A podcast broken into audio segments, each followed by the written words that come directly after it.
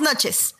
Sean bienvenidos a Four Nerds, un podcast donde podrán fangirlear, fanboyar, discutir y debatir, objetiva y subjetivamente, películas, series, libros y todas las cosas geek nerds que se atraviesen en nuestro camino. Yo soy Edith Sánchez y conmigo se encuentra Alberto.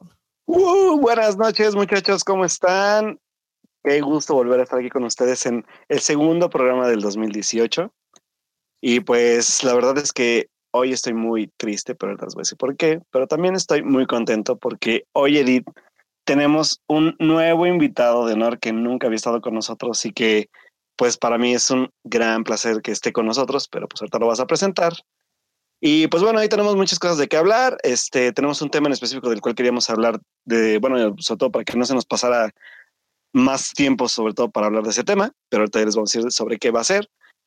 Y pues bueno, pues tenemos aquí, listos para un nuevo programa y esperemos que pues nos escuchen y les guste el programa, los que nos escuchen pues diferido, pues igual recuerden que pueden comentar ya después con nosotros en redes sociales o este o pues por comentarios en el canal de YouTube o pues ahí en, en, en los este, espacios que les dan los otros las otras, las otras plataformas en donde estamos para que nos comenten. Exactamente.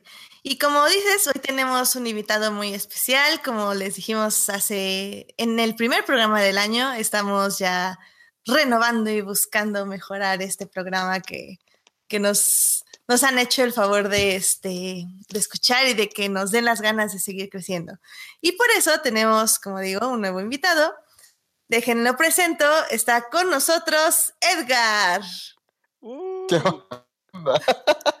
¿Qué onda? Uh, ah. es Garapanco, hola. Pues mira, estoy, eh, eh, estoy muy contento, pero estoy un tanto aterrado porque comentábamos eh, antes de entrar al aire que mi, mi condición de generación X me, me, aterra un poco que la tecnología me falle.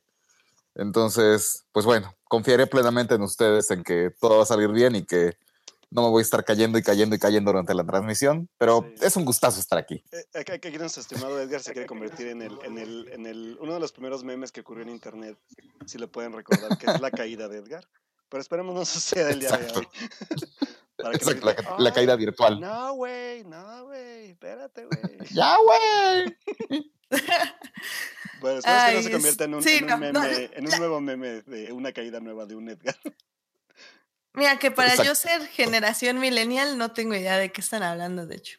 Pero. Ah, ya, ya lo resulta. Sí, así, no. Lo resulta. No, no, no, no manejo memes, la verdad.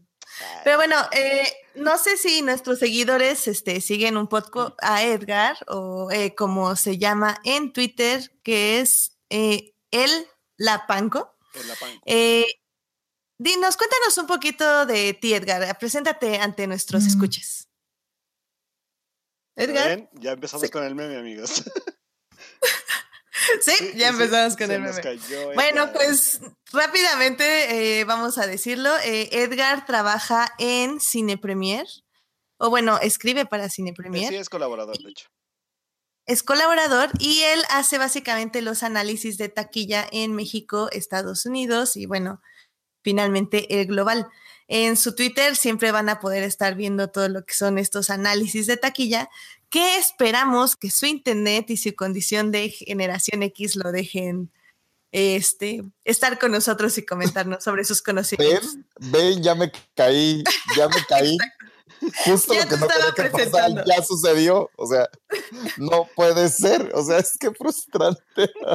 Queridos escuchas, mándenos buen internet y buena vibra, porque esta generación X, en serio que su internet no más.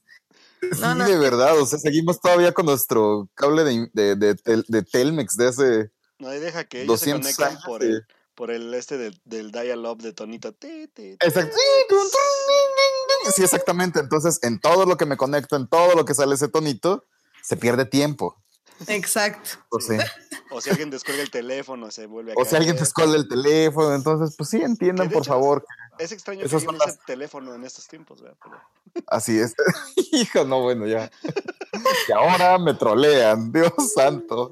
Todo mal. No, no, no, no. Pero miren, ¿qué tal si, si antes de que termines de caerte ahorita, aprovechando que estás con nosotros, vamos a hablar de un tema que a Alberto le, le interesa y le preocupa mucho porque le pegó el día de hoy una noticia muy triste y él quería dedicarle unos minutos del programa. Sí, eh, vas, Alberto, este es tu, este es tu espacio. Este, es espacio, claro, sí. Es mi espacio para llorar, amigos, porque pues el día de hoy se anunció que pues a los 46 años de edad la ex vocalista del grupo The Cranberries, un grupazo de los años 90, pues falleció repentinamente y no se saben aún las razones. Pero la verdad es que para generaciones como la mía, aunque no lo sienta mucho, ya la verdad. O la mía. O la, pues sí, o la de Edgar, por ejemplo. Pues este, creo que para mí sí, sí, a mí sí me pegó un poco porque de hecho en la secundaria era como, como un poco fan de, de, de, Cranberries y sobre todo porque una amiga y yo teníamos como en común ese, ese gusto, sobre todo porque ella, ella me los presentó y pues ya de ahí creció, ¿no? Y pues eh, algo que se me hace importante es porque es de las, de las pocas exponentes de, ahora se puede decir que de, del rock de esos tiempos que, que era una, primero era una chava que lideraba y luego de las temáticas que, que hablaba en, su, en sus rolas, ¿no? Entonces, este, creo que sí es una pérdida, pues sí, muy triste, sobre todo para, para una generación como la nuestra, y que si no la han escuchado, pues sí, sí los invitamos como a, a, que, a que escuchen por lo menos su música. De menos una sí se van a saber seguramente, pero tiene una discografía bastante como, no, a lo mejor no es muy extensa, pero sí es, sí es buena, y pues igual creo que por, por lo menos nosotros en los temas que hablamos, que sobre todo que es cine y series, a lo mejor no la vimos como muy también muy involucrada, pero, pero Dolores O'Riordan sí participó, por lo menos eh, estaba yo investigando hace rato, en un soundtrack de una película del año pasado, de hecho, que se llama South Dakota, que es una película independiente. Eh, compuso con cuatro compositores más la música de esa película, que son dos historias paralelas de dos chicas que viven en South Dakota. Y pues también esa sí es como un poco más shame la referencia, pero pues hay que mencionarla porque tuvo una aparición en cine, que fue en la película de Click de Adam Sandler, este, donde aparece cantando un pedacito de una de sus mejores canciones, que, que es Dreams.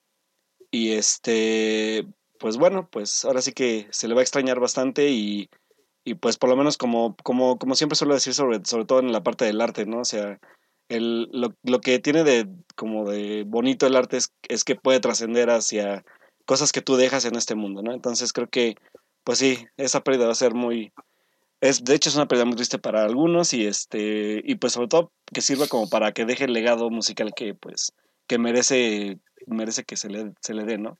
O no sé qué, qué opinas tú, Edgar. Pues sí, digo, a mí no me tocó en la secundaria, evidentemente, a mí ya me tocó en la carrera.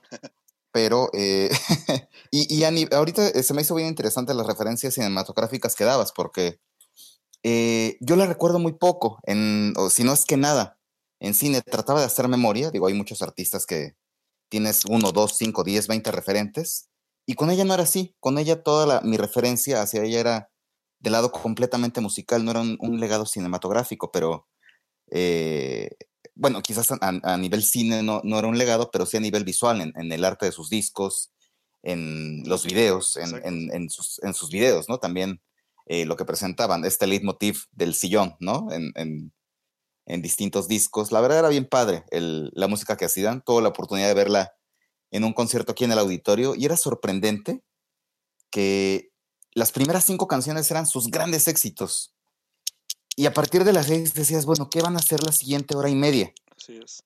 Y el concierto nunca caía, era una cosa impresionante, que los éxitos se habían sucedido en, la primera media hora, pero de ahí en adelante era una energía, una fuerza en el escenario impresionante. Entonces, ay, caray, pues sí se le va a extrañar. Sí, la verdad, la verdad que, sí. sí. muy triste el asunto, pero bueno, y no, sobre todo, ¿sabes por qué? Por la, por la edad, o sea, era, era muy joven muy, muy, joven, muy joven. Muy joven. Y es lo que más pega, la verdad. Sí. Pero bueno, pues se le va a extrañar. Y pues ahí está el legado. Búsquenla, busquen, escuchen sus discos. Que la verdad es que, digo, aparte también creo que, aparte de, de, Cranberries, tuvo un, un, disco en solitario, si no recuerdo bien. Pero, dos discos de dos discos, ¿verdad? Sí. Entonces, pues la verdad es que pues, ahí, ahí, hay legado musical, entonces, pues, para escucharlo. Para escucharlo. Así es. Oh, sí. Oh, sí. Pues muy bien, chicos. Sí, la verdad es que siempre la pérdida de artistas que, que nos acompañaron, sí, ya sea en adolescencia, creo que es un poco más significativo, pero bueno, también en la universidad, claramente. Eh, siempre nos recuerdan como experiencias que tuvimos en esa época y es por eso que son tan importantes y tan significativos en nuestras vidas. Y pues sí, eh, sí fue muy joven y pues sí es una, una gran pérdida para, para muchos de ustedes. Tal vez a mí no me pega tanto, la verdad es que sí conozco la música, pero no la tengo como relacionada con ningún momento significativo de mi vida. Pero pues sí, entiendo el sentimiento y pues, pues sí, qué triste pérdida. Con esto, pues yo creo que ya nos vamos a la cartelera comercial con el estreno de la semana. Vámonos. Una mujer sin filtro. Ah, no. no, no, no, no era esa. Ah, perdón, no, perdón. No, no, es Perdón, perdón, perdón, perdón. Pues vámonos. Fui un loco, me vámonos, ofusqué. vámonos.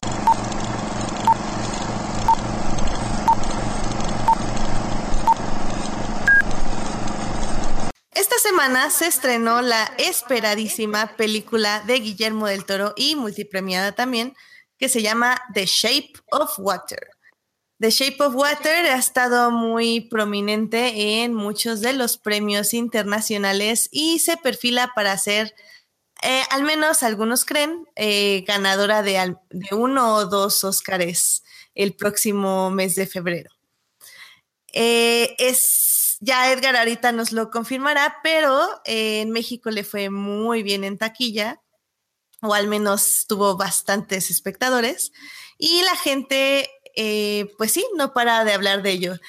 Eh, si bien luego hay uno que otro perdido en la sala con sus niños de 10 años, lo primero que yo les diría es que efectivamente no es para niños, pero sí es una historia de fantasía. Y una historia de fantasía que habla sobre, valores muy importantes. Y, y bueno, eh, vámonos ahorita a opinión, pero creo yo que, que es una película que se tiene que ver, sobre todo en cines, eh, para disfrutar pa- para disfrutarla visualmente, porque sí tiene muchos logros visuales, y está hecha para verse en ese formato. Creo que podemos, no vamos a hablar con muchos spoilers, no estoy muy segura, pero nada más tengan cuidado, porque creo que sí hay que mencionar como dos, tres momentos durante la película. Y si no la han visto, creo que no les va a super cambiar la experiencia, pero bueno, si son como yo que no quieren escuchar absolutamente nada, pues regresen en unos 15 minutitos y ya estaremos hablando de la taquilla. Díganme, ¿a ustedes qué les pareció? ¿Tú, Edgar, tuviste la oportunidad de verla este fin de semana? Sí, así es. ¿Qué te pareció la película? Es, es una experiencia bárbara, la verdad. Este, me encanta lo que logra Guillermo del Toro al, al hacer estas eh, fábulas adultas. Eh, sigue, sigue, sigue siendo eso, sigue, sigue haciendo estas fábulas oscuras, que es una cosa maravillosa. Eh, a nivel visual creo que es lo más logrado que ha hecho en cine. Eh, y ya, bueno, la, la barra siempre ha estado muy alta. Mi favorita siempre había sido Pacific Rim. Pacific Rim. ¿En serio? Wow, Sí, porque es un gran es lo que tendría que ser un blockbuster, es lo que creo. claro. Pero en esta ocasión, que sea algo tan íntimo, algo tan. Eh, eh, donde, donde sus monstruos ahí están, pero de una forma tan amorosa, es, es algo realmente bonito. Creo que es. Rara vez utilizo eh, las palabras lindo, bonito para una película porque lo lindo es pariente de lo horrible. Pero. no, está, linda, pues, está horrible.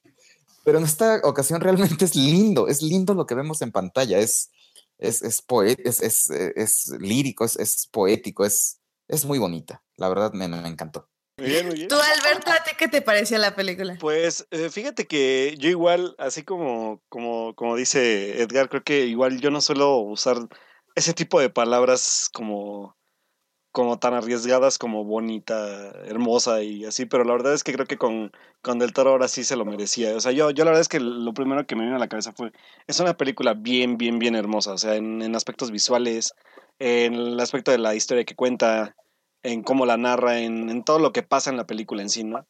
Entonces, la verdad es que, y, lo dije también, o sea, es una película que aparte de hermosa se me hace muy cursi, ¿no?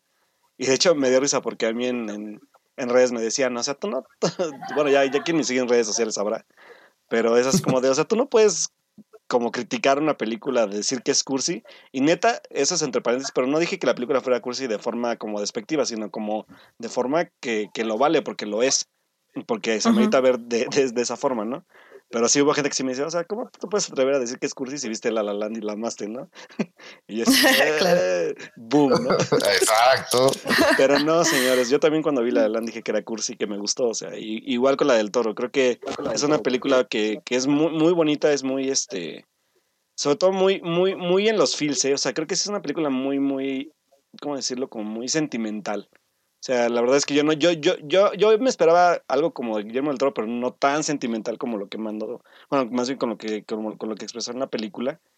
Y que yo la verdad es que no me esperaba yo ese tipo de cine, ¿no? Y, este, no, y para nada salí decepcionado, ¿no? Hay detalles que sí me, me pesan, pero ahorita se los explico. Pero sí, en, en, en general creo que es una película, como dice Edith, que se debe ver en cine porque la verdad la parte visual está grandiosa. Creo que es, como dice Edgar, creo que es del en, lo visual es lo más logrado de Guillermo del Toro a la fecha. Y, y todo, ¿eh? Colores, el diseño de producción del, del, de la época que retrata. El vestuario se es muy notable. Yo, yo no me fijo mucho en vestuario, pero aquí el vestuario se me hizo como muy, muy, muy, muy detallado. Este, obviamente la, los practical effects del, del, monstruo, que por cierto, creo que nadie, nadie, está haciendo mención de eso, pero creo que sí vale hacer la, el reconocimiento el reconocimiento adelantado a Duke Jones, que es un actor que también hizo el, el practical o la actuación práctica del laberinto en el laberinto del fauno. Y este y pues creo que son unos grandes logros que a lo mejor uno luego se, se, le pasan como desapercibidos, pero ahí están, ¿no? Y que, que hacen esa atmósfera que logró Del Toro con esta película. Por ejemplo, para mí, la película sí se me hace como sí es sentimental y creo que es muy, vamos a usar el término que a todos les choca, pero es muy políticamente correcta. En el aspecto de que sí es una historia acerca de los misfits, de las personas que son rechazadas por los demás y que como cuando se juntan y cuando se aprecian entre ellos y cuando se unen, pueden lograr cosas maravillosas en el sentido de que pueden descubrir que entre ellos pueden amar y pueden, pueden expresarse y pueden vivir en este mundo que básicamente los odia. Y es que el, el villano de la película es muy en punto, o sea, es justo todo lo que ahorita calificamos como racista, como nazi, como una persona horrible, básicamente. Y creo que en ese aspecto la película está muy bien hecha. Eh, es muy clara en sus blancos y en sus negros, es muy clara en su historia, es muy clara en lo que quiere comunicar y creo que por eso la gente se ha relacionado muy bien con ella, o sea, la ha entendido perfectamente a pesar de que tiene un contenido sexual muy fuerte. Ahora, no digo que eso sea malo, nada más digo que a veces hay personas que les cuesta trabajo, o sea, digo, lo, comprobaron las, las tres parejas que sacaron a sus niños del cine básicamente en la primera escena. Y luego en la escena del baño posterior. Pero bueno, eso sí ya es, es una cosa que es que no ven letreros y meten a sus niños. Pero bueno, eso es... Aún así, creo que es una historia muy bonita. Personalmente, no me encantó la película, la verdad. Eh, creo que el inicio tiene muy está muy complicado de relacionarte con la protagonista. No digo que uno se tenga que relacionar inmediatamente, pero creo que narrativamente no se entiende muy bien la fascinación instantánea de ella por esta criatura. Le entiendo si es una persona muy curiosa o que ya tenía como un fetiche previo con el agua, pero no sé, o sea, se entiende por qué es Guillermo el Toro y porque su fascinación con monstruos es natural, pero a mí me faltó ver como más conexión. Aún así, eso no demerita el final donde se entiende perfectamente lo que este monstruo, entre comillas, siente por ella y ella siente por el monstruo. Aún así, eh, creo yo que obviamente no es la mejor obra de Guillermo del Toro, ahorita que este Edgar mencionó Pacific Rim, me atrevería a decir que me gustó más Pacific Rim en muchos en el Bueno, no me gustó como, em, como, eh, ¿cómo se dice? Como en la forma de hacerlo, o sea, la forma está muchísimo mejor hecha de Shape of Water, pero Pacific Rim me emocionó muchísimo más y como que me comprometió más con la película. Ahora, para mí, la mejor película de Guillermo del Toro, evidentemente, sigue siendo El laberinto del fauno. Eh, bravo, sí. Eh, y creo que en esa historia expresa muchísimo mejor su mensaje. Y es un mensaje fuerte y que no teme a un final. Que bueno, que el final del laberinto del fauno y este final de Shape of Water se parecen mucho. Pero este tiene un tono muchísimo más esperanzador que el otro. El otro como que todavía te deja la duda si sí si, está pasando o no. Y eso ya queda mucho, ahora sí que en el corazón del espectador. Y aquí en The Shape of Water, como que te dice que sí pasó así, y así son como son las cosas, y fue esperanzador. Entonces, creo que esta imposición del discurso es como lo que me molesta un poco de Shape of Water. No digo que sea una mala película y no digo que no me haya gustado, pero simplemente como que tal vez esperaba más. Mm, no sé, no sé si alguno de ustedes sintió algo así. No sé, Edgar, si tuvo algún pero con la película. Edgar, Edgar, hola. No me dice, se nos volvió a caer. Vas tú, Alberto. Pues bueno, en lo que recuperamos a Edgar de su caída, de su segunda caída en este programa. Este, la verdad es que sí hay como varios elementos que la verdad sí quiero como recalcar. Sobre todo porque me, parece curioso, como lo dijiste tú, que, que tiene este, este como final como parecido al laberinto. La verdad es que yo vi muchas cosas del laberinto del fauno en la película. Y eso me preocupó un poco.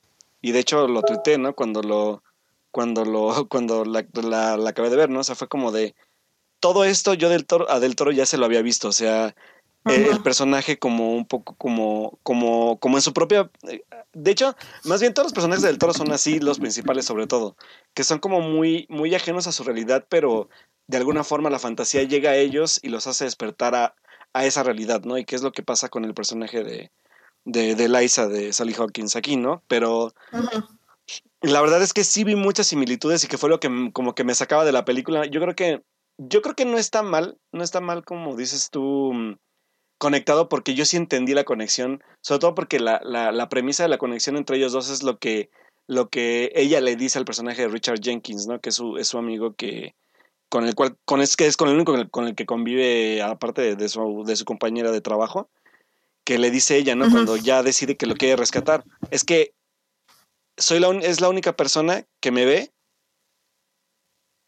y no, y no me juzga por, por, por, por, las por las, como las carencias que yo tengo, ¿no? O sea, él me ve por quien soy. Y, y, ese, y ese discurso está bien bonito, ¿eh? O sea, ese discurso me parece, o sea, excelente y creo que para mí sí justifica yo un poco porque, como dices tú, cuando empieza a lo mejor es como, como un poco como de, ay, pero es que esa conexión como que me falta, pero ya con el discurso por lo menos a mí me, me ya me enganchó. Pero justo ese es mi problema, porque cuando justo cuando da ese discurso, yo dije, ok, pero ¿cómo sabes que te está viendo como tú quieres que te vea? O sea, no, como que en ese momento yo no sentí que visualmente me lo hayan justificado. sí, no, acuérdate que antes de ese discurso hay dos secuencias donde ella convive con él. Pues sí, pero es una convivencia como normal, pues yo no la veo como es que, especial, es no sé. Ese es el punto, porque acuérdate que ella no suele tener convivencia, o sea, más bien en su forma de actuar o de, bueno, en su forma de ser y cómo actúa con los demás, yo obviamente no sabemos qué, qué tanto le costó, más bien qué tanto le costó adecuarse, por ejemplo, con su compañera de trabajo o con, con su compañero de, de, con su, bueno, con su vecino de, de cuarto, ¿no? Porque, por ejemplo, esta, ay, el personaje de, ay, de, esta, bueno, se fue el nombre de la actriz, de la ganadora del Oscar. sí. Bueno, pero, mm. este, por ejemplo, a ella, Octavia Spencer. Octavia Spencer, por ejemplo, Octavia, el personaje de Octavia Spencer la entiende por, por la parte del lenguaje este, de señas. No sabemos cómo la entiende o por qué lo hace, pero obviamente yo, yo por lo menos sí entendí que debe ser un proceso difícil para adaptarse al lugar de trabajo. Y en segunda parte, pues el personaje de Richard Jenkins, que obviamente pues es la única persona con la que puede convivir y que también yo creo que necesito tratar de entenderle. Y ella en dos, en dos ocasiones de ver al monstruo ya se puede, se puede comunicar con él, pues. Entonces creo que sí es como una conexión rápida. Y también del toro, pues no tenía mucho tiempo para, para valorarlo. Entonces yo creo que ahí no le, no le, no le, no le, no le, este, no le reprocho tanto eso. Pero yo lo que sí creo es que tiene muchas similitudes con cosas que Del Toro ya venía haciendo narrativamente antes. Entonces creo que eso sí me sacaba un poco por como de, ay, esto ya lo vi en tal película. Y la mayoría es el laberinto del fauno. La verdad es que no, no, no, este, no me vi como en otra película del Toro más que en el laberinto. O sea, me fue como imposible de sacarme de ahí. Pero dije, bueno, o sea, a pesar de que ya la vi, sí, sí no, no, no siento que se arriesgue, por sobre todo el personaje que más reprocho es el de Michael Shannon, que es un, se me hace un buen villano, pero es un villano que yo ya vi. O sea, que yo ya le vi a Del Toro, ¿no? El personaje de, de Michael, ay, se me fue el nombre de este actor. Bueno, del personaje del, de que es el, de que es el, como Eh, Richard Strickland. Eh, no, Michael no, Shannon. eh, no, pero de Michael Shannon y el doctor, el profesor, pues, el que investiga. Ah, este es este Michael Stundler. Storblack, algo así. eh, Pues yo de una vez les adelanto porque ojo con este actor. Este año lo vieron en una película, en febrero lo van a ver en otra muy buena película y la verdad es que el señor para mí está haciendo una buena revelación que yo creo que es un señor ya ya un actor ya como un poco consolidado, pero creo que nadie ha tomado en cuenta. Entonces creo que sobre todo más yo creo que me esperaba un poco más de Shannon que de él y salí como más como queriendo al personaje del de de, de Storblack que de que de Shannon, ¿no? Entonces sí me preocupó un También poco. sale en Fargo. Ah, cierto, sale en Fargo y este, y bueno, y les digo, en la otra película que ya hablaremos cuando salga, la estarán viendo en, en, en febrero en otra película de las nominadas al Oscar. Entonces, este, la verdad es que sí, sí me sorprendió bastante la actuación de él, sobre todo porque este señor expresa mucho con la cara y, y, y, y lo logra, o sea, a mí me logra conmover con, con, con los simples gestos, ¿no? Entonces creo que este, es una, es, eh, hay partes que sí, yo creo que sí le, que sí como que le, le puedo reprochar un poco del toro, pero no, tampoco se lo reprocho mucho porque es del toro. O sea, si hubiera eh, como copiado a otros directores, pues ya me pongo más denso. Pero la verdad es que es que es este. Pues es el, este, como director, es su autoría. Y se lo, y se lo, se lo perdono y, y también se lo, pues se lo atesoro mucho, ¿no? Porque es una historia muy de él. Entonces, este, yo creo que más que eso, lo único que le puedo reprochar es este pues sí, esa parte de, de un poco del autoplagio a sí mismo o la copia a sí mismo, por- porque plagio sí muy feo, pero un poco, de Sí. la, no, un poco de la copia a sí mismo y este y pues también un poco también del de, de como de cómo decirlo es que es que sí, sí el personaje de Shannon yo esperaba un poco más porque sé que es un buen actor y creo que su personaje se me hizo como se me hizo bueno a secas pero no el, el villano que yo creí que iba a ser. Creo que el personaje de de, por ejemplo, del, ay, se me fue del general de, del laberinto del fauno es mucho más fuerte, o sea, yo creo que es mucho más Sí, arriesgado. no. No, y sí, mucho claro. más temible que de lo que es él. Y, y lo peor de eso es que como ya me, yo ya como que capté el tipo de personaje, la película se me fue haciendo muy predecible al final. Exacto. Y lo que más Sí. me pegó es que acabó, y perdón que lo diga, pero se me hizo un- una, una elipsis, o sea, esta elipsis que hizo del toro es una elipsis totalmente igual a lo que hizo en el laberinto del fauno. Claro. Solo que un poco. Mm. Y siento, y siento que es más poética el laberinto que esta, pero aún así, esta se me hace un poco más en la poética cursi que en la poética dramática. Es que te digo, es, es que esta película es muchísimo más eh, cercana, o sea, te puedes acercar muchísimo más fácil a ella porque Sí, es muy clara, es clara, cristal clara. Exacto. ¿Y sabes Y, qué? Que, que y eso está- está bien, pero pues no sé si era como para que nos emocionemos tanto. Sí, no, y, y fíjate que eso es lo que siento que está haciendo que, que se acerque, bueno, que más bien que, que se le esté reconociendo un poco más a Del Toro por eso. Porque también el, el- yo creo que la parte como del, de ahora sí que decirlo, de la crítica especializada, entre comillas, y de las academias, buscan también un tipo de películas de este tipo, ¿no? O sea, un poco más digeribles y más ligeras, por decirlo así, en las Mm. temáticas que Exacto. Digo, por ejemplo, me voy rápido al ejemplo del año pasado. Spotlight es una película muy fuerte, pero que la forma en que toca los temas sobre el abuso infantil, todos son muy, muy ligeras, pero aún así se toca el tema y lo toman en cuenta, ¿no? Y en este aspecto, pues hablamos de muchas cosas, o sea, de racismo, de inclusión social, este, de homosexualidad, de muchas cosas que, que la verdad yo no me esperaba un poco ese tipo de temáticas, pero que yo, yo la verdad es que yo dije, wow, o sea, qué bueno que te metiste en esos temas, aunque sea muy superficialmente, ¿no? Porque la verdad es que sí son superficiales. Sí, muy superficial. O bueno, no sé qué opina Edgar. Sí, ¿me escuchan? Sí, sí. Sí, Sí, sí. Ah, eh, pues creo que eh, lo valioso de esta película sigue siendo que eh, Del Toro no se traiciona y sigue explorando su, su universo de monstruos, de criaturas incomprendidas, pero ahora lo lleva a un mensaje que al menos en Estados Unidos les hace mucho más eco, ¿no? Eh, todo este, eh, todos estos temas raciales, todos estos temas de la incomprensión o de, lo- de la no aceptación del desconocido, del extranjero. Entonces creo que cayó la película en el momento justo. Creo que ese es su gran mérito, que no sé si lo tenía planeado o no, pero cayó en el momento justo. Y por eso ahora se le está valorando mucho más que a sus obras anteriores. Creo que por ahí puede ir el éxito de, Sí, de, de Shape of Water. Sí, totalmente de acuerdo. Y, pero, no, y está bien, o sea, al final del día Cuarón se le reconoció Gravity. cuando para mí es una película súper aburrida y súper mala, en lugar de que, por ejemplo, hubiéramos hablado de Children of Men. Pero igual, hablamos exactamente lo mismo. Gravity es muchísimo más acerca, muchísimo más este, digerible, fácil todo que Children of Men, que tiene un discurso súper fuerte, súper este, puntual y que al final del día es un final agridulce. Entonces, sí, estoy de acuerdo. Pues yo creo que con eso podemos ya concluir nuestra opinión de Shape of Water. Yo solo quiero decir que también este Doug Jones, el, la, persona, el actor que hace a la, a la criatura monstruo del agua, eh, él también sale ahorita en Star Trek Discovery. Él está haciendo un personaje que se llama Saru. Entonces también si quieren ver un poco más de su actuación y de su forma de, de moverse en el set, la verdad ahí está muy, muy interesante también. ¿Soy yo Pues o había actuado también en. En este. Hellboy también salió, según yo recuerdo? Sí, también Hellboy 2 fue Ape Sapien. Sí, Doug Jones, el actor que Mm, tanto hace al monstruo como a.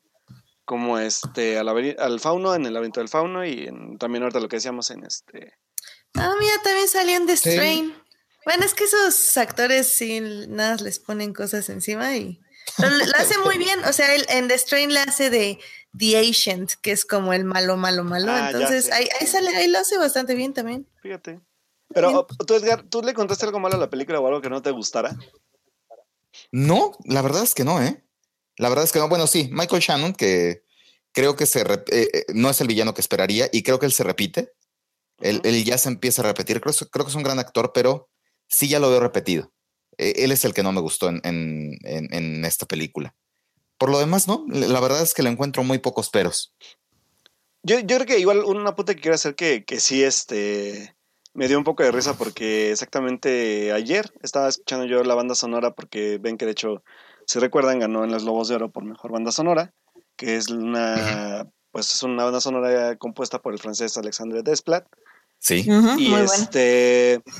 Fíjate que yo, bueno, yo con, con Desplat de, sobre todo hace como unos dos años estuvimos haciendo como un, un proyecto de análisis de bandas sonoras y era bien chistoso porque yo, yo, bueno, yo obviamente cuando, cuando yo empecé como a, investigar sobre todo de, de que se me explicaba a mí también de que Desplat, aunque era bueno, tenía como mucho, mucha copia de otro tipo de, de, de cosas que había hecho previamente.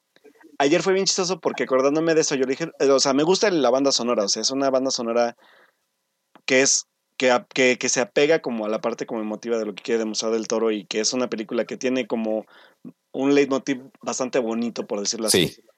Pero fíjate que fue bien chistoso estar oyendo ayer el soundtrack y decir, esto ya lo escuché, pero ¿dónde? ¿No? Dije, a Desplat no se lo he escuchado. Sí. y mi amigo de repente me dice, ¿y no estamos escuchando como esa de Op?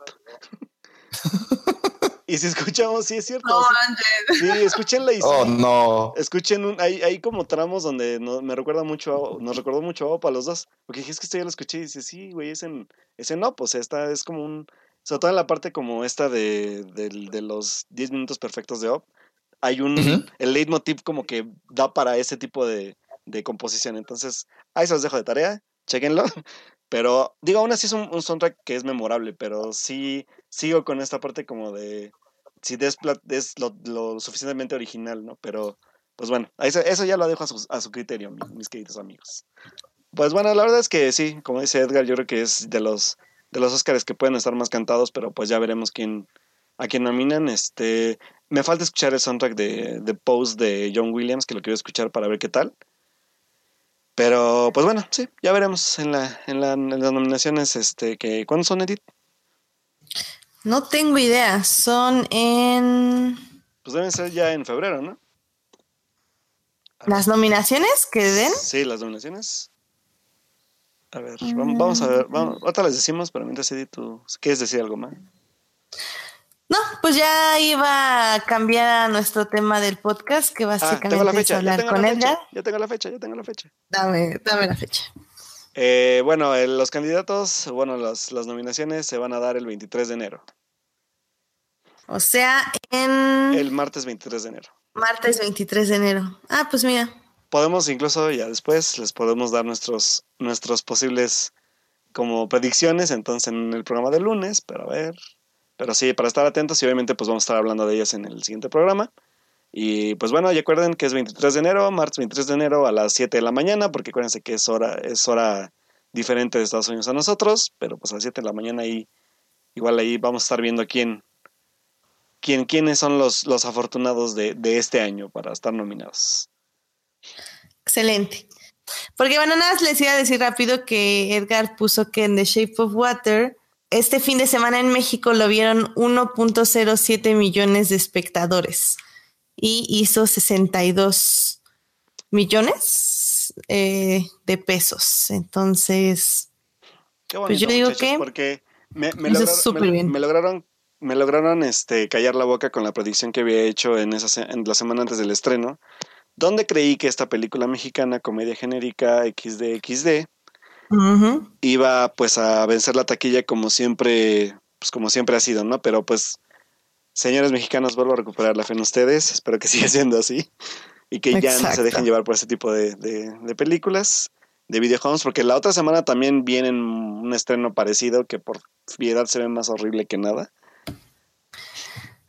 sí, pero, pero es que en esa también tenía mucha publicidad desde de, Televisa y de TV Azteca. Sí, o sea, videocine siendo videocine XD, XD, ¿no? Pero, pero bueno, qué, qué gusto que sí, que sí obtuvo taquilla. Y sabes, y sabes que sobre todo que me sorprendió que este, esta, esta semana se estrenaron 10 películas, Edith. ¿10 películas? 10 películas estrenadas, ¿no? Yo no lo podía creer, porque ahora sí, eh, apunta aparte, estoy llevando mi bitácora de cuántas películas se estrenan en, cada semana para ver qué puedo ver.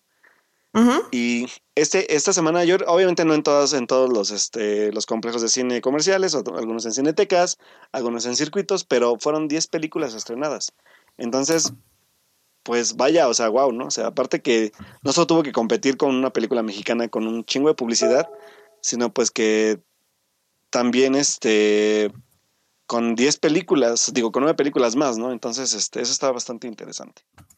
se ve también, bueno, yo, yo quería hablar con Edgar de varias cosas, sobre todo de Last Jedi, porque tenía como curiosidad esta cosa de China, que según yo le, de Last Jedi también le había ido mal desde The Force Awakens, así que para que no se me pusieran emocionados.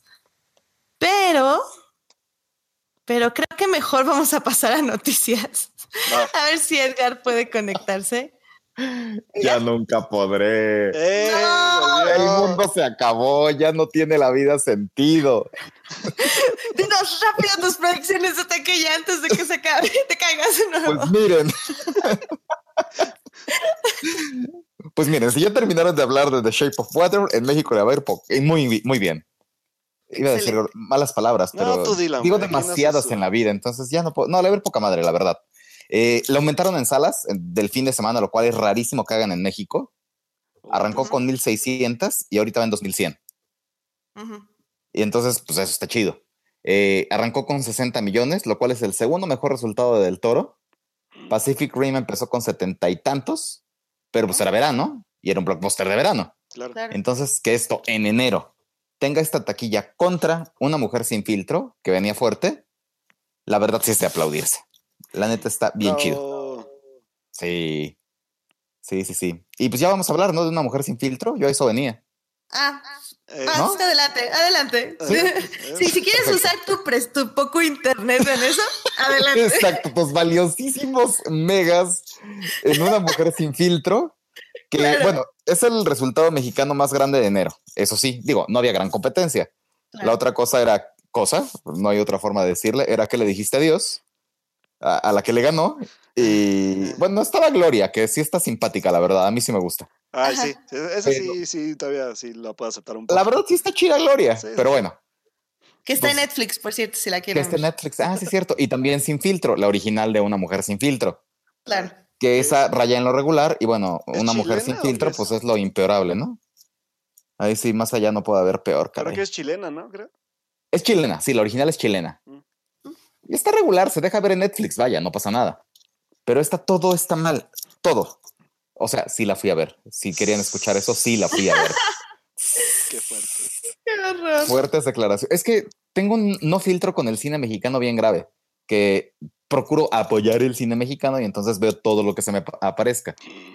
Eh, Otro, otro de nuestros invitados, este Enrique, ya me juró y perjuró que este año no vuelve a haber una de videocine.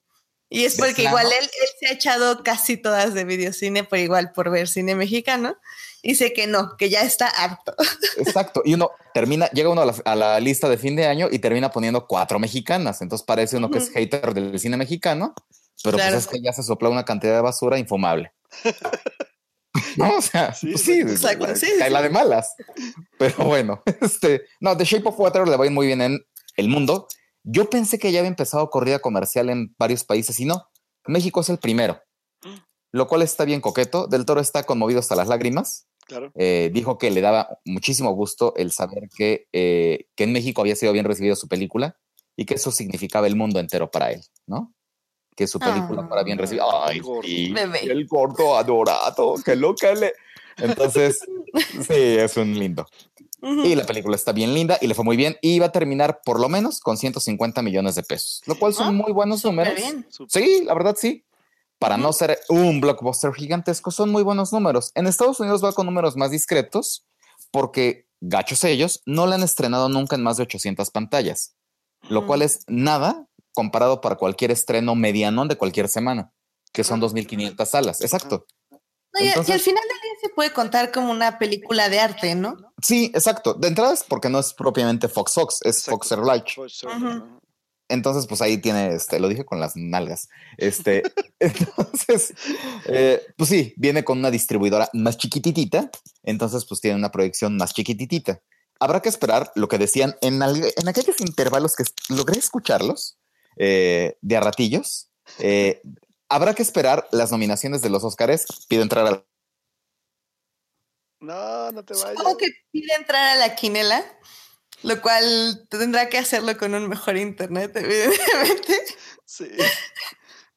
Ah, ya teníamos tan buena racha. Yo ya estaba aquí con mis palomitas oyendo todas las predicciones. Ay, bueno, pero bueno, mientras yo creo que sí tiene que ver mucho, como dijo él, la parte de, hay que recordar que Fox, Fox Searchlight es este, esta como, como, ¿cómo decirlo, Edith? ¿Cómo se puede decir? Una una división de Fox para, división. para películas independientes o, entre comillas, de arte, donde, pues obviamente son, aparte creo que estaba leyendo, no sé si tú leíste eso, que, que, que The Shape of Water no costó mucho dinero, creo que es de las películas que le ha costado menos a Del Toro.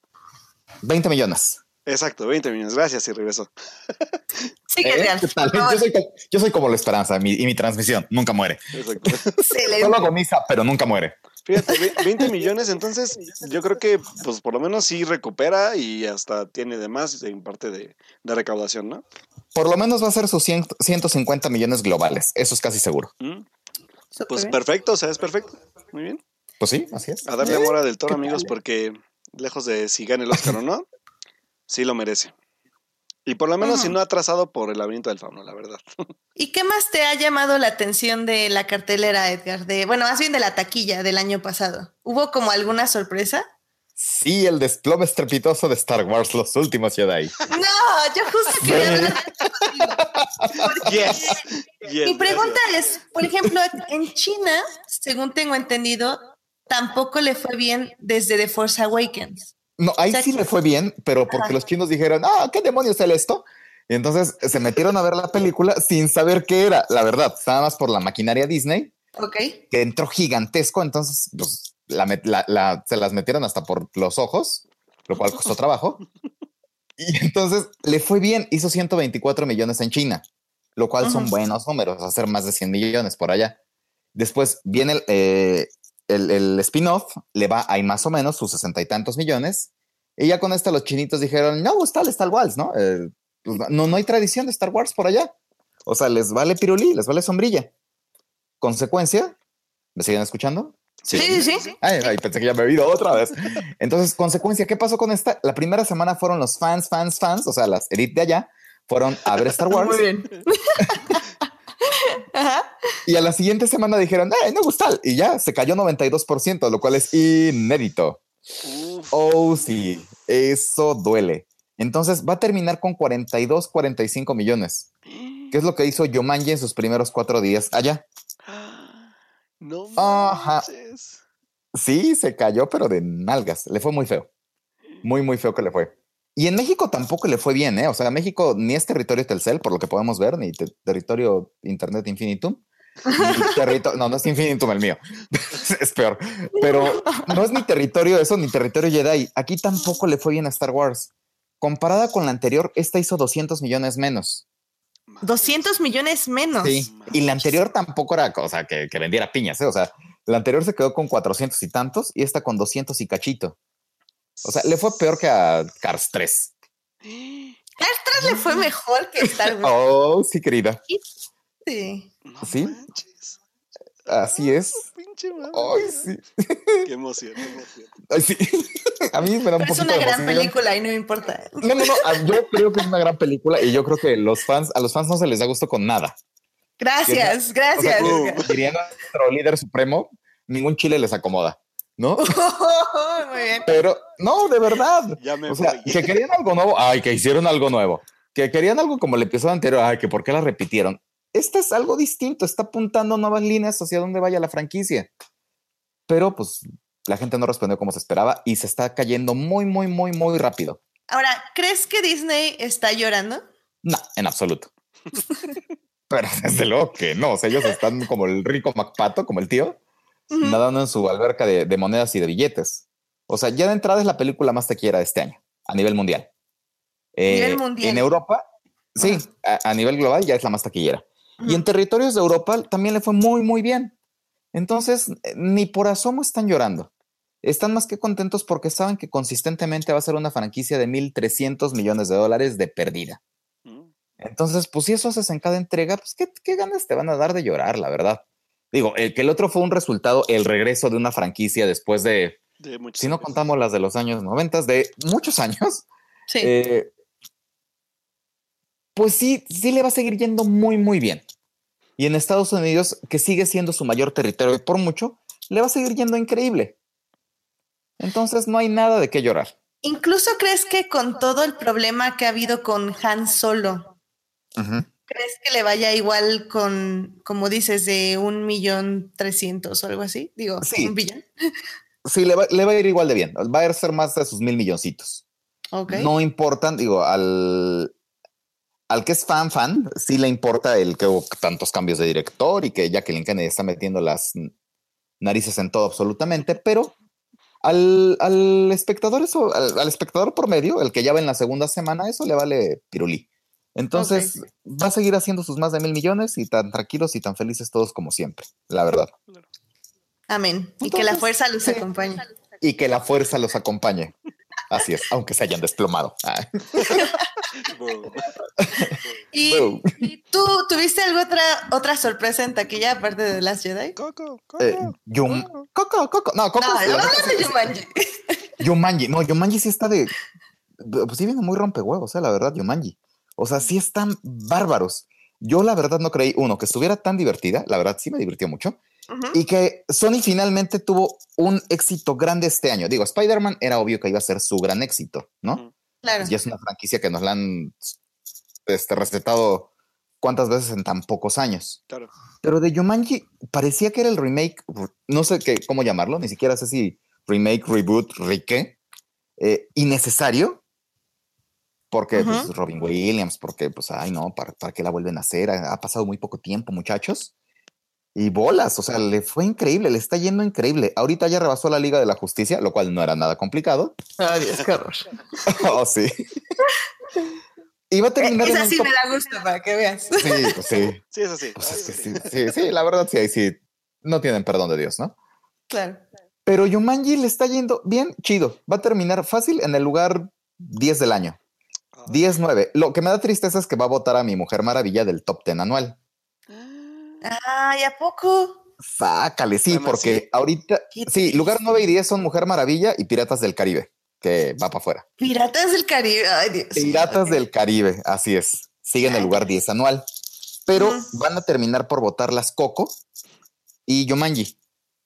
Coco, ¿por qué? Porque apenas se estrenó esta semana en Reino Unido y porque todavía en marzo le falta Japón, que en territorio en Japón les, les encanta, así muy, de forma muy importante. Sí, de. Claro. Entonces se vuelven locos con todo lo que es Disney y ahí va a ser por lo menos otros 100 millones Miguelito y Dante y todos los demás. Eh, ¿Quién- cuál- ¿Cuáles son los 10 primeros lugares en taquilla? Digo, ahorita que dices que sale tal vez Mujer Maravilla y Piratas, pero ahorita qué está en primero, segundo y tercer lugar. Primero Star Wars, The Last Jedi, ¿no? 1200 millones, 1200 y tantos, 1270. Muy bien. Segundo, La Bella y la Bestia. Con Ok. Emma Watson, nadie dice nada, ella es hermosa y es una estrella. eh, sí. Tercero, ¿verdad? Eh, ¿Qué? Eh, que- Tercero, eh, Rápidos y Furiosos 2288. Eh, Ok. eh, En cuarto, mi villano favorito. eh, Sí. Que esa ya nada más está por default, ¿no? Ahí. sí. Claro. Homecoming, que está bien bonita, ¿no? Está bien coqueta. En sexto está la, la china, la de Wolf Warrior 2. Órale. Ajá. Sí, sí, sí. Séptimo, Guardianes de la Galaxia, que me dan tanta tristeza por ellos porque pues, está coqueta, pero ya ahorita todo el mundo se le olvidó. Sí. Es que está muy mala. Pues no sé si está mala, está olvidable, que es peor Sí. todavía. Sí, Sí, exacto. Si fuera Sí, sí, mala de y hecho, recordable, de sería hecho. mejor, yo creo. Ajá, exacto, Sí. pero está olvidable. En octavo está Thor, Eh, que acá se echa ¿Eh? sus chisterines, entonces, pues bueno, por eso está bien, ¿no? Bueno, y por Chris, que. ujú. Eh, pues sí, ¿no? Sí, sí, sí. No sé, la verdad, sí, la verdad, sí. Eh, noveno Mujer Maravilla y décimo Piratas del Caribe. Esas dos van a salir. Van a entrar Yumanji, que viene con todo. Y Coco. eh, Eso es todo, muchachos, sí. Y México, pues sí le dio su buen empuje a Coco, ¿no? sí, ¿eh? sí contribuyó con sus 60 millones de dólares. cabrón. Que si el peso estuviera con otra paridad con el dólar, todavía hubiera Hubieran sido más. hubieran sido más milloncitos. Pero como tenemos un dólar a 20, pues eso nos da en la torre. Oye, yo tengo curiosidad. ¿Cómo le fue a la Mujer Maravilla aquí en México? Bien, muy bien. Ahorita sigue en el top 10 anual. Y va a seguir ahí. Ahí se va a quedar porque yo mañana no la va a alcanzar. Eso, México. Eso, sí, la verdad sí. Es vamos México. No, le fue muy bien a Mujer Maravilla. En México le fue rete bien. Ah, qué chido. Sí, la verdad sí. Sí quieren a la Mujer Maravilla, ¿verdad? Sí son Team Wonder Sí, Woman. claro. Sí, claramente que sí. Dan estuvo tratando de aquí sacar controversia al anterior episodio, pero no lo dejamos, Sí, no lo dejamos. No se lo muchachos. permitimos. Le Exactamente. quitamos el internet igual. ah, son ustedes, malvados millennials. Con sus artimañas para desestabilizar A, la- a sus mayores. Exacto, exacto. Oye, y de ahorita que estábamos hablando de las películas de videocine y eso, en México, ¿qué película mexicana fue la más importante del año pasado? Hazlo como hombre, hazlo como hombre. Ay, Ay, no está tan, No, tan, tan, tan mala, la verdad. No, Ay, no sí. Ay, pero- está muy fea. A ver, ¿la vieron? Sí. Porque luego No, nada más la, sí, la vi. Ah, ¿ya ves? Yo sí la vi. Yo sí ¿Y se te hizo bien mala? Sí, se me hizo muy Sí te quería salir así, así que decías, Sí. ay, qué horror, qué asco. Sí, en ¿Sí? serio. Y sabes qué es lo peor y el por qué. Y a lo ¿Qué? mejor no lo hablé porque no me lo dejaron decir. O más bien no, no hablamos mucho de, ese- de esa película. Pero Ajá. creo que, creo que se me hace una mala forma de llevar una temática de ese tipo en cine mexicano en estos tiempos. Ajá. Se me hace una. Es anticuada. Es muy anticuada, es muy. Sí. Incluso es, es. ¿Sabes qué? Que hasta es como muy. Muy confusa porque ni siquiera sabes qué quiere comunicarte. Eso es lo peor de todo. Sí. Y deja, Sí, deja exacto. al espectador peor de lo que entró. Sí, exacto. Entonces creo que para mí es una, mal- una pésima película. Y aparte que Ajá. la verdad es que, por lo menos de actuaciones, la verdad es que mis queridos, mis querida pareja mexicana del año, Aislinn Derbez y Mauricio Ockman, están para llorar en las actuaciones. Ay, no sé, Aislinn sí está chistosa. Ay, no, No yo, sé. yo neta, yo un momento que dije, ya, güey, ya cállate por piedad. Pero sí, fue la más taquillera. No fue un gran año eh, para el cine mexicano, ni por asomo. No, Pues es hubo, que- no hubo esos grandes taquillazos. No. Todos estuvieron, hazlo como hombre, quedó con 200 y de ahí la que sigue es Tres Idiotas. Pues, que está bien fea. Ah, bueno, Eh, digo, aquí la- la- la- lo importante que yo creo con la parte de las cifras que dices tú, Ajá. ahora sí como, como bueno, o sea, tú que, tú que analizas más este tipo de números, ¿qué tanto ha ido afectando este tipo de, de género de cine, sobre todo mexicano? Más bien cine, Pues, cine género de no. cine en México, en cómo se ha ¿Cómo, ido cómo? afectando, o sea, cómo ha ido, o sea, si sí ha ido bajando, si la gente ya empieza como a demostrar que ya no es tan, tan interesante este tipo de género, por ejemplo. Pues Hay un desgaste, pero no es tan grande como uno esperaría, ¿eh? La comedia romántica clase mediera sigue siendo el, el género, no diría que mejor no sale, porque son cosas bien piteras, ¿no? La mayoría. Pero sí el que la gente sigue yendo a ver. Eh, y que ya aprendió videocine y también eh, Diamond, que el, el, ejercicio es satura en salas. O sea, si entras en más de 1500 salas, por lo menos debutas con 30 millones. De sí, de, de los espectadores perdidos, ¿no? Exacto, entonces ya de ahí te vas cayendo de a poquito y ya recuperaste tu inversión. Pero el chiste es entrar bien fuerte en número de salas. Ahí está el chiste. No en publicidad. no en publicidad, porque si entrabas con poquitas salas y esperabas el efecto boca en boca, pues con una mujer sin filtro, por ejemplo, jamás iba a suceder. Entonces, están apostando a que todo el mundo vaya la primera semana, digas, ay, mejor no la vayas a ver, pero ya recuperaron. O sea, ya, ya de los despistados que fuimos a ver la primera semana, ya sacaron su dinero. Entonces, por eso le fue bien a esa, por eso le fue bien a Tres Idiotas, por eso le fue bien a, ¿qué otra estuvo bien mala? La del patán.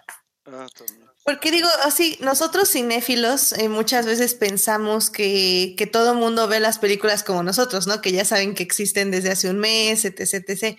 Pero realmente si uno se fija en las salas, el número de perdidos es muy, muy grande. La mitad de los espectadores deciden qué van a ver cuando están en la taquilla.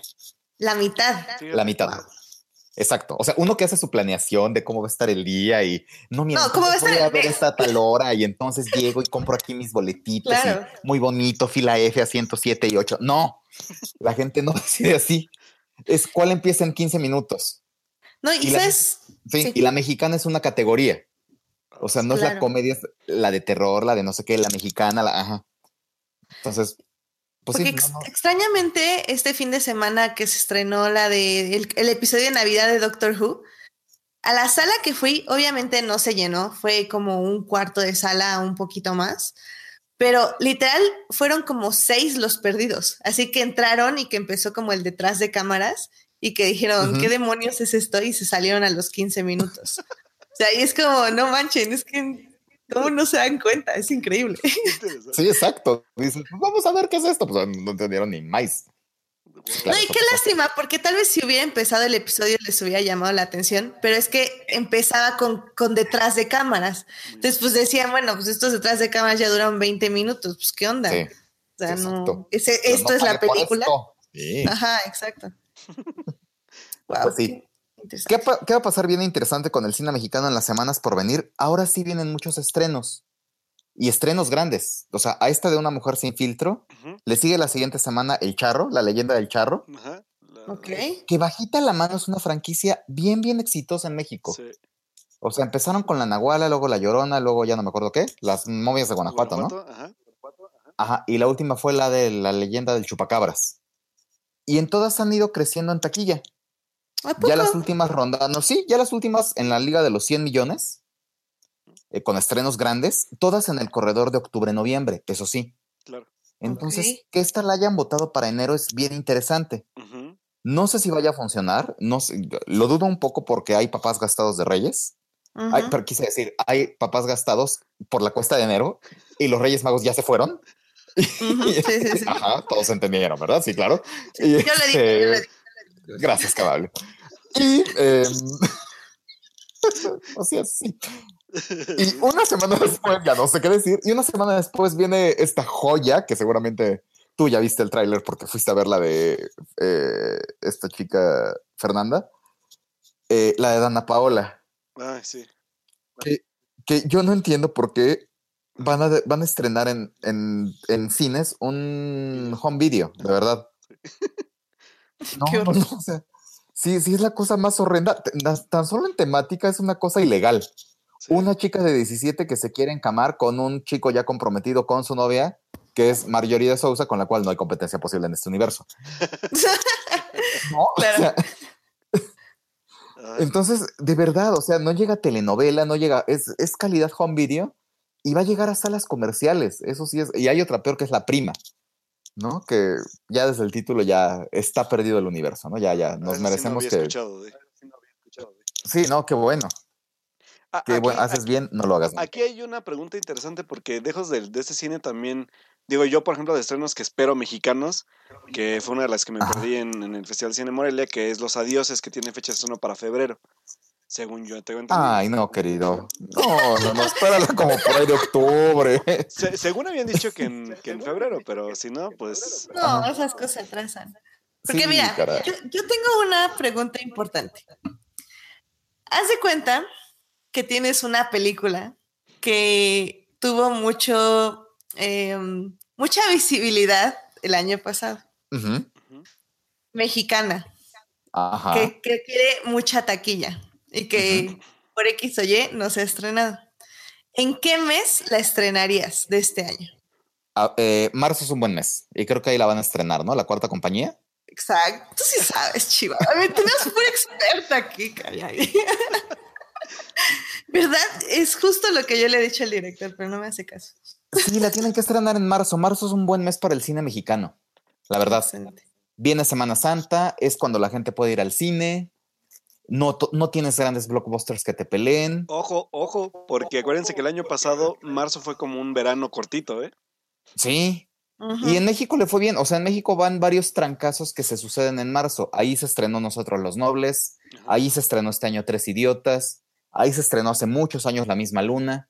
Entonces, marzo es un buen mes para el cine mexicano, niñas mal.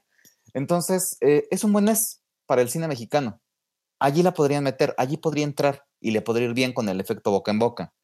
Es imposible que se replique una, un fenómeno como lo fue la dictadura perfecta o el Claro. infierno. Esos son fenómenos que Luis Estrada, porque es Luis Estrada, lo sabe hacer. Luis Estrada sabe hacer polémica de sus películas. Sabe decir, ahí me están vetando. Ajá. Claro. Y entonces que la gente vaya desfavorida a verla así me la van a quitar, mejor la veo de una vez.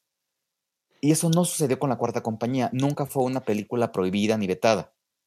Es una película dura, que no la he visto. Hasta donde entiendo es dura, ¿no? Porque ni sus actores la han visto. Pero sería un buen momento para estrenarla en marzo, la verdad. Mira, no es dura, pero la están Ajá. tratando de vender como que es una crítica hacia las condiciones de cárcel de México, Ajá. lo cual es un grave error. El- la película se tiene que vender como una película de presos jugando fútbol americano. Esa es tu película. Híjole, O sea, esa- es imposible venderla como presunto culpable. No, es que eso es lo que quieren hacer, pero eso es No lo que salir. no van a, Esa es no tienen que que hacer. ellos no pueden generar. No, no, no, es que no pueden hacerlo así. Esa premisa Pero, pues, Pues, es suena, el director, es tu, suena. es tu cuate el director, dile, mano, no seas necio, ya. Ya le dije, pero pues, necio. Pues dile otra vez, pásamelo, pásamelo, ahorita pásamelo. Ahorita te, te paso su celular, su WhatsApp. Por favor. Sí, porque no, sí. que no sean necios, ya. Ya que le estrenen, si no se les va a ir, o sea, tenían todo para hacerla y ¡pum! se les fue. O sea, como Edith es como un longest yard. Es que, es que literal puedes venderlo así. O sea, es como. Pues sí, así literal lo que te dije. Presos jugando fútbol americano dentro de la corrupción del país en la época de Durazo.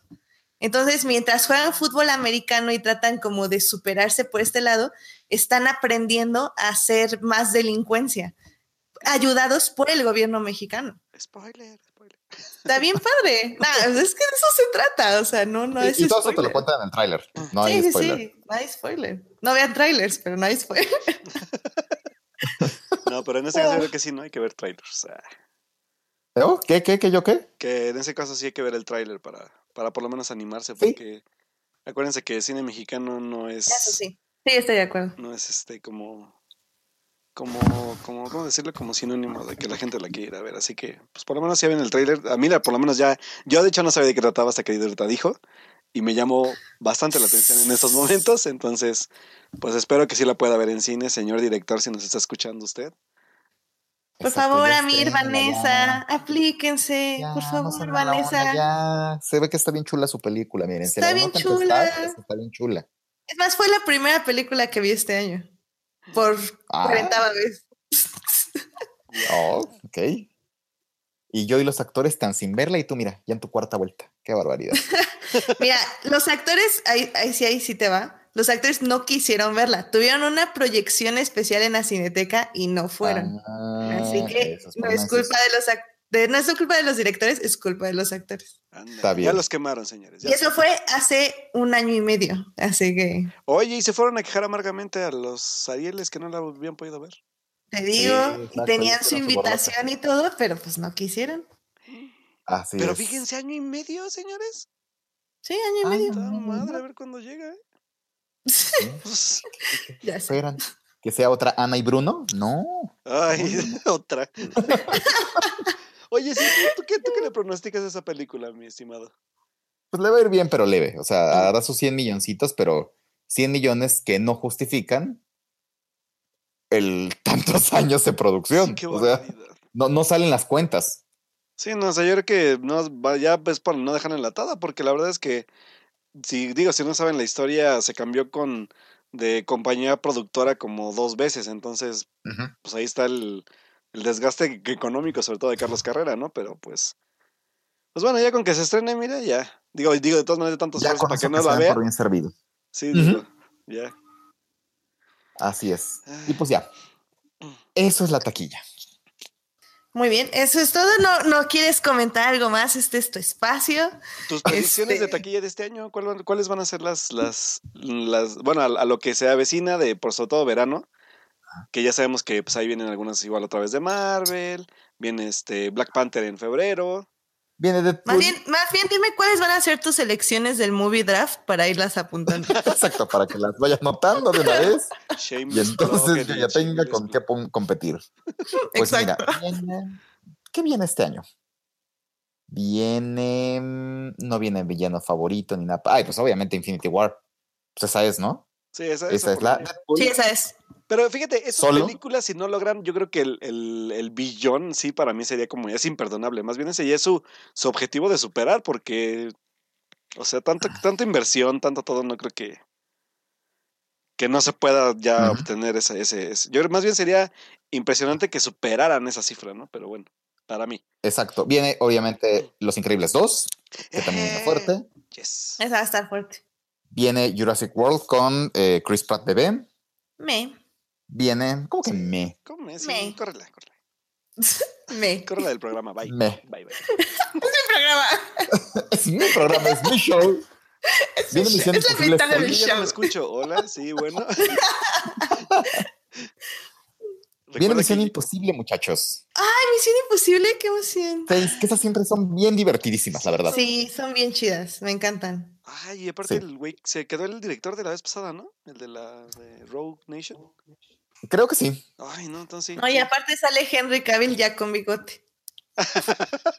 Ah, bueno. O sea, bueno, ahí, ahí no se lo van a quitar digitalmente, gracias a Dios. Exactamente. Entonces, todo bien. Exacto. Viene Bestias Fantásticas, a ver si nosotros soporíferos. anterior. Ay, no, no, no. Johnny ¿qué Depp, hay que boicotear esa película. ¿Qué trae? Exacto. Viene Aquaman y Mary Poppins. Mm, Mary híjole, Poppins, me, ok, me huele como a ok. fracaso, pero bueno. No, No, ¿cómo crees? Es diciembre, es Disney, es Rob Sí. Marshall, es Emily Blunt, es Lin Manuel Miranda, entonces no, Mary. Poppins. Es que yo creo que esa es generacional. Pero bueno, vamos a ver. Yo, yo sí digo, o sea, no creo que sea tan. fra- o sea, me refiero a fracaso en el aspecto de que no va a generar una taquilla estrepitosa. O sea, creativamente. Este. No, más en taquilla. Yo me sí. refiero a taquilla. O sea, no va a ser un gran hit de taquilla para mí. Pues yo creo que sí. ¡Ay, viene Bumblebee! ¿Otra de Transformers? No, ya, por favor. Pero va a salir esta niña, ¿cómo se llama? La de Pitch Perfect 2. No, ya, por favor. Va a salir Haley Steinfeld, o como se llama ella. sí. Steinfeld, sí. ¿Cómo? sí, por sí cierto. ¿cómo le fue a Transformers? Digo, para que ya hagan Volbombillo, digo que bien, ¿no? De la Riata. Al anterior, súper mal. ¿A Esperaban que en China, sí, esperaban que en China le fuera muy bien y los chinos dijeron, ah, ya, hueva con sus este, madrazos medievales. Sí, Y no le fue bien. La verdad, ahora sí la votaron bastante, bastante abajo. Anda afuera del top 15 del 2017. Entonces, ¿crees que si a Bumblebee le va igual de mal o peor, ya se acabe este, esta tortura visual?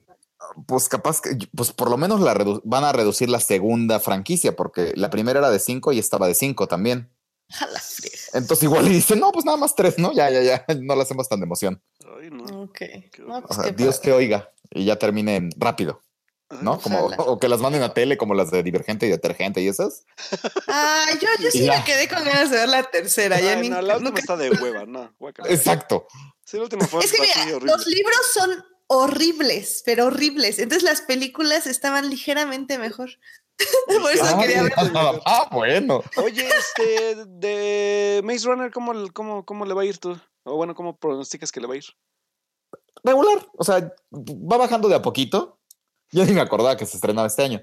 Pero bien, o sea, le va a ir leve. O sea, no, no, no va a ser una cosa, un fracaso estrepitoso.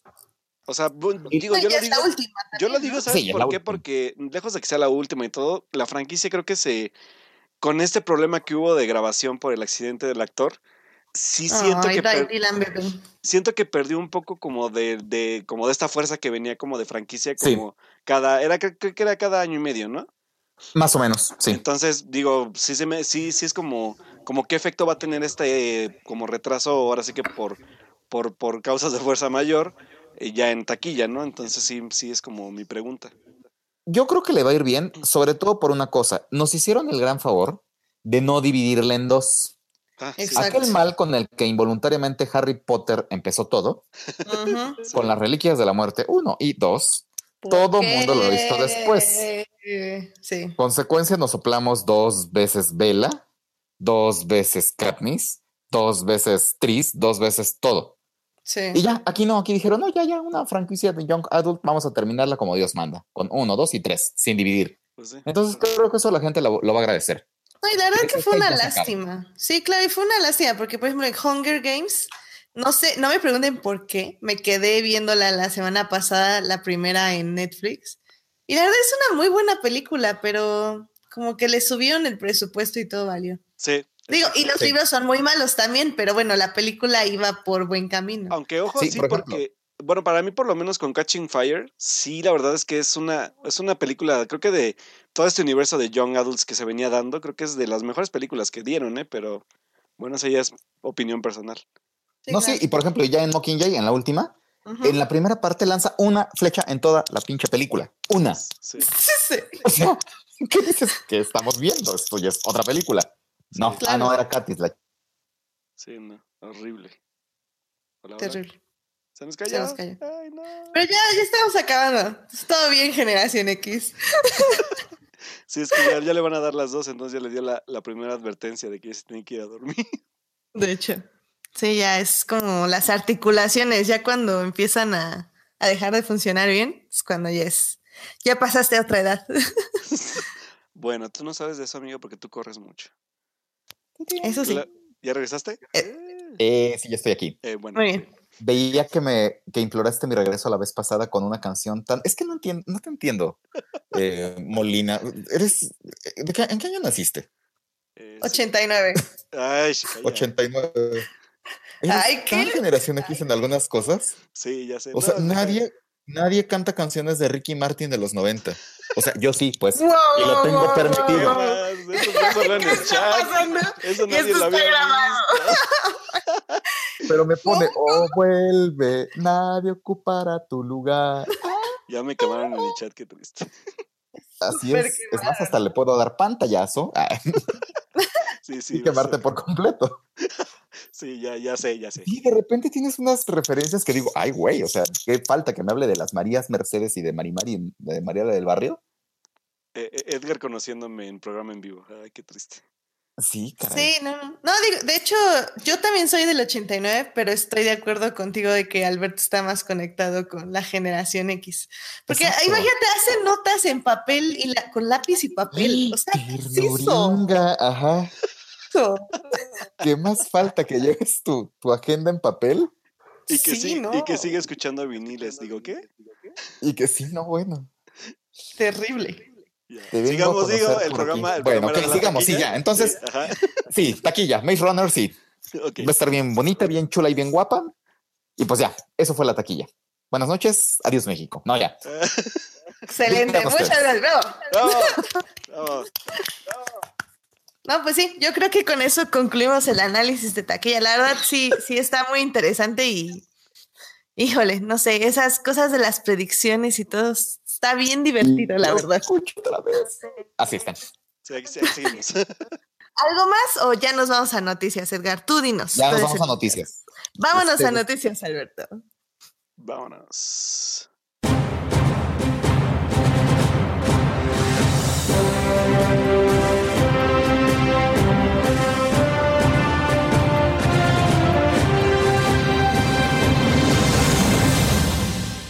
Ya nada más para terminar, rápidamente queríamos darles dos noticias.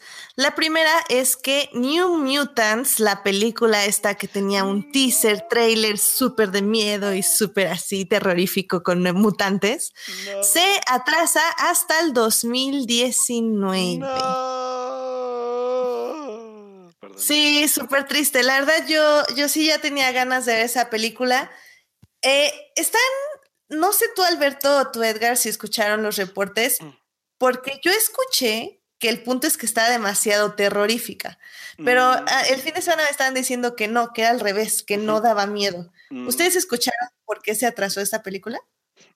Mira, en, eh, bueno, ahorita que de hecho tengo en el chat a, mi tocayo ahí este, comentando, él compartió un, este, un screenshot, la verdad es que no sé qué tan fiable sea, pero esta persona decía que el problema de la película no era que fuera o no terrorífica, sino que la película era mala, o sea, la película estaba muy mal llevada. Entonces Fox dijo, ¿saben qué? Antes de que la vayamos a cagar, mejor se retrasa y obviamente pues están planeados un cambio como de narrativa, pero se rumora que incluso cambiando un poco la, con reshoots o con lo que sea, la película no es funcional. Entonces, aquí la gran pregunta va a ser si en verdad en 2019 la película vaya a lanzarse. Digo, obviamente puede que se lance, pero se augura que sea un fracaso. Y no tanto por el género, sino por cómo está hecha la película. Y la verdad es que a mí me parece lamentable si es así, porque dentro tenía un elenco muy importante para empezar a crecer en otra franquicia dentro del aspecto de pues de actores, ¿no? O sea, tenemos a, a Macy Williams, teníamos este a la chica de Split, teníamos al chavo de Stranger Things. Entonces digo, era como un buen trampolín ya en la parte de cine para dejarlos crecer en, por lo menos en una franquicia como esta, ¿no? Pero sí, ah, de hecho ya comentó Alberto en el, en el chat que, que el, o sea, que el montaje está, o sea, que la edición es horrible, el montaje de la película es horrible. Entonces, pues habrá que ver en realidad qué va a ser. Digo, hay que esperar al otro año a ver qué noticias se van dando. Pero por lo menos de mientras a mí sí me, sí me altera un poco el aspecto de que la película se veía sobre todo interesante porque Fox le iba a apostar ahora un nuevo género en, la parte de superhéroes. Pero pues al parecer no sé si no, no les gustó, no sé qué onda, pero pues de mientras pues sí, sí le lloro un poco porque sí tenía muchas ganas de verla. Era de las películas que más esperaba de superhéroes del año. Pero bueno, pues a ver qué pasa. Sí, oye, no, la verdad sí, yo sí estoy muy triste, sí tenía ganas. Y digo que adelante Deadpool, la verdad me da un poco igual. Eh, me gustó la primera y supongo que va a ser una secuela decente, pero digo, no, no me súper emociona. No, y aparte yo siento que Deadpool, ¿sabes qué? Que va a ser, va a tener un efecto como Guardianes de la Galaxia. Siento yo también eso, y lo cual va a ser como muy lamentable. Pero bueno, ya la estaremos criticando en su momento. Eh, la segunda noticia que tengo y última la verdad es que todavía no está 100% confirmado, pero ya nada más el simple hecho de que existan los rumores y que el director, productor, showrunner lo esté poniendo en su Twitter, la verdad que me causa mucha, mucha, mucha emoción. Y es que eh, ya desde hace mucho tiempo, bueno, hace un año, este, la autora Anne Rice, eh, quien es la que ha escrito los libros de crónicas vampíricas, de quienes, si no están muy familiarizados con esa saga de libros, eh, seguramente han visto o han oído de Entrevista con el vampiro, donde salió Brad Pitt y Tom Cruise en su momento. Em, esta autora había escrito en su Facebook que ya estaba en pláticas, eh, si no recuerdo mal, con Paramount o y con otra productora, de hacer una serie. Entonces, bueno, estos son pláticas que ocurren durante mucho tiempo y que una autora esté hablando con, ahora sí que con productoras, no te dice nada, pero eh, la semana pasada confirmaron que ya están de productores, bueno, más bien está de productor Brian Fuller, que es el, el showrunner de Hannibal y, bueno, más reciente de American Gods. Entonces, la verdad, si Brian Fuller eh, lo eligen como, no como productor, o sea, como productor es muy bueno, ya estamos viendo eh, su trabajo en Star Trek Into the Darkness, él contribuyó muchísimo ahí y la verdad es una gran serie, la verdad es que no me canso de recomendarla. está muy buena y este último capítulo de inicio de año estuvo muy, muy fuerte y, va a cambiar mucho como, como el rumbo que tenía la serie. Entonces, eh, la siempre la sigo recomendando mucho. Pero bueno, eh, si Brian Führer elige ser showrunner de lo que sería una serie de crónicas vampíricas, la verdad es que no puedo, no puede haber un mejor showrunner para esto. O sea, no, no me imagino algo tan genial dirigido por alguien más, porque a diferencia de, los vampiros de crepúsculo y de otro tipo de vampiros románticos, Anne Rice sí tiene romance dentro de, sus criaturas místicas, como podríamos decirlo, pero es un romance muchísimo más crudo. Eh, eh, voy a ponerlo así, o sea, la, homosexualidad entre los este, vampiros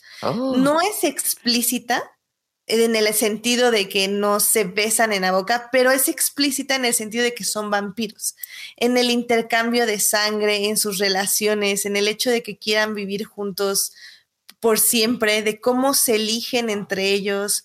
O sea, y, no solo es homosexualidad, que sí es mucho, porque obviamente nuestros dos, nuestro protagonista es Lestat, y pues casi todos sus pupilos son hombres, eh, pero también en, en las mujeres vampiros, en su relación con los hombres.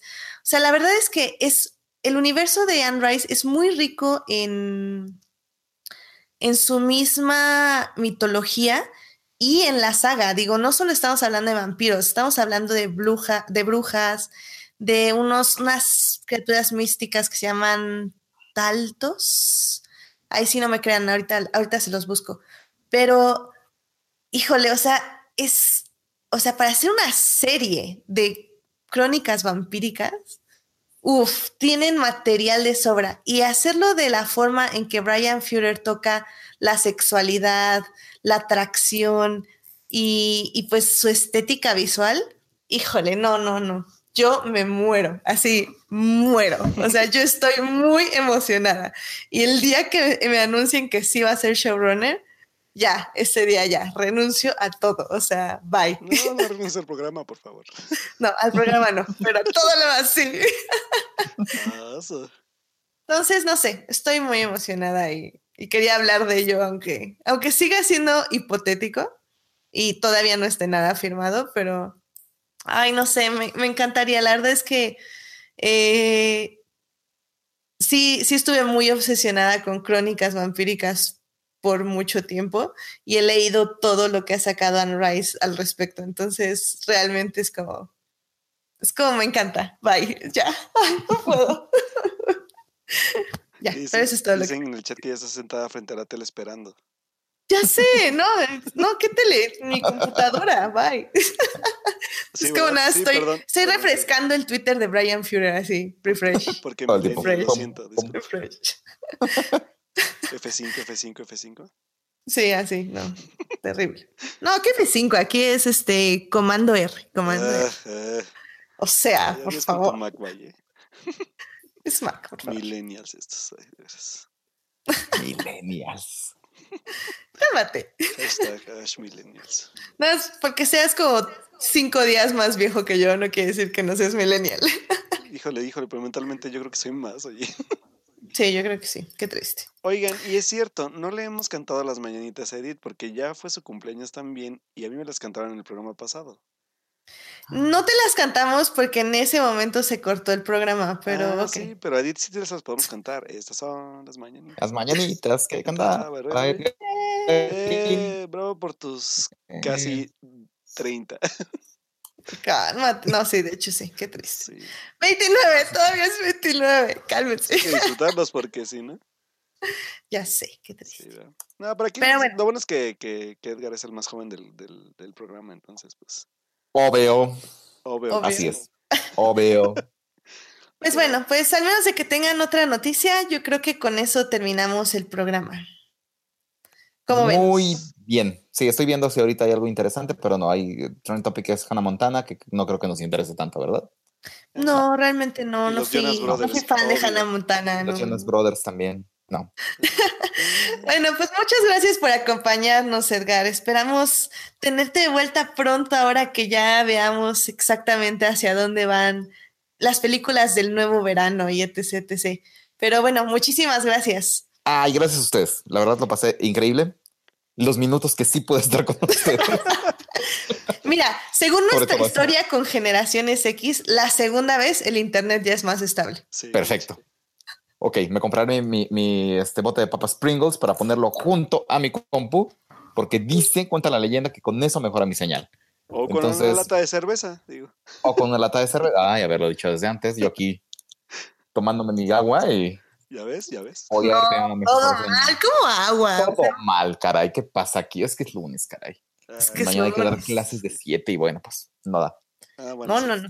Pues mejor ya. Pero pues no, de verdad, un placer y un gustazo. No, pues Lo pasé muy bien. fue nuestro, la verdad. Sí, no, la verdad, sí, sí fue nuestro. Eh, muchas gracias también a los que nos acompañaron en vivo, que ahora solo fue Alberto Morán, se nos nuestros otros followers, pero no importa porque yo sé que nos escuchan diferido. Entonces, muchas gracias también a quienes nos oyen durante la semana en Hearties y en iTunes. Acuérdense que este programa estará disponible a partir de ahí desde el miércoles en la noche. Eh, Edgar, por cierto, ¿dónde te encontramos en Twitter? En el apanco, arroba el apanco, ahí estoy. Muy bien, y pues cada cuándo te podemos leer en Cine Premier, Edgar, cuéntanos rápido. Lunes y martes, lunes con taquilla global y mañana martes con la taquilla de México. Perfecto, pues ahí chicos ya saben que pueden seguir Edgar, está igual obviamente tanto la cuenta oficial de Cine Premier como la cuenta de Edgar lo están está compartiendo sus, pues ahora sí que sus análisis de la taquilla, obviamente pues es ya expertazo en eso, entonces este pues eh, fue un, gran honor tenerte aquí sobre todo por esa parte de ese, de ese tema. Y pues a la gente que, por ejemplo, eh, Edith está participando en proyectos tan extraños como el de... de, Dan Campos, o hacerle su Shane Explorer. Madurado, ajá. Que voy en tercer lugar, creo, entonces, ¡yay! o cuarto, voy en cuarto. como, como, como, como, Belinda, ganando como siempre. Ganando como siempre, exacto. Exacto. Alberto, ¿a ti dónde te leemos? Pues bueno, chicas, a mí me pueden leer en Twitter en arroba Alberto Molina con doble O, Molina. Y pues bueno, ya salió por ahí mi, mi este, ahora, sí que se puede decir opinión, porque ya ni quiero decir ni reseña ni crítica, porque a fin de cuentas es una opinión, de la forma del agua. Y este, pues obviamente, pues ya ahora sí estoy comprometido totalmente a, darles, por lo menos escribirles una, una, reseña por ah. semana y no, y no perderme en ese, en ese abismo de la desidia. Entonces, pues ya, ya está ahí mi, mi columna para que la lean. Muy bien. A mí me pueden encontrar en HT Idea. Eh, voy a escribir, bueno, escribí esta semana en Extraordinario, yo creo que se publica mañana, sobre lo que nos espera en las series de CW, que hoy empezó Supergirl, mañana Flash y el jueves Arrow. Entonces, por si no se acuerdan en qué nos quedamos, ahí va a salir este, mis reseñas de estas series. Mm, también voy a estar hablando del especial de Navidad de Doctor Who con unos easter eggs. Ese yo creo que va a salir durante la semana. Así que estén atentos. Ya no pude convencer a Alberto de que hiciera un rewatch de la serie porque la verdad es que no contaba con que de la nueva era son 143 ah, episodios. y, que, nada más para agosto tenemos 201 días, entonces básicamente tenía que ver cinco episodios por semana, lo cual iba a estar muy difícil. Como novela. Sí, literal como novela. Entonces, ni modo, tenemos que esperar a que Alberto sea Jubian hasta agosto, lo cual es súper triste. Pues bueno, esperaré agosto, agosto. Ansioso, ansioso. Exacto. Pero bueno, me pueden leer ahí en Extraordinaire y eh, acuérdense en Adicto Visual, estoy publicando mis reseñas de libros. Eh, pues muchas gracias por escucharnos. Nos oímos el siguiente programa donde tendremos otro invitado muy especial. Eh, vamos a hablar probablemente de Wonderstruck, ¿sí, Alberto? si no mal recuerdo. Perfecto.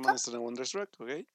Entonces, para que ya vayan programando su visita al cine como buenos cinéfilos y vayan a comprando sus asientos en la fila E o F, la que gusten.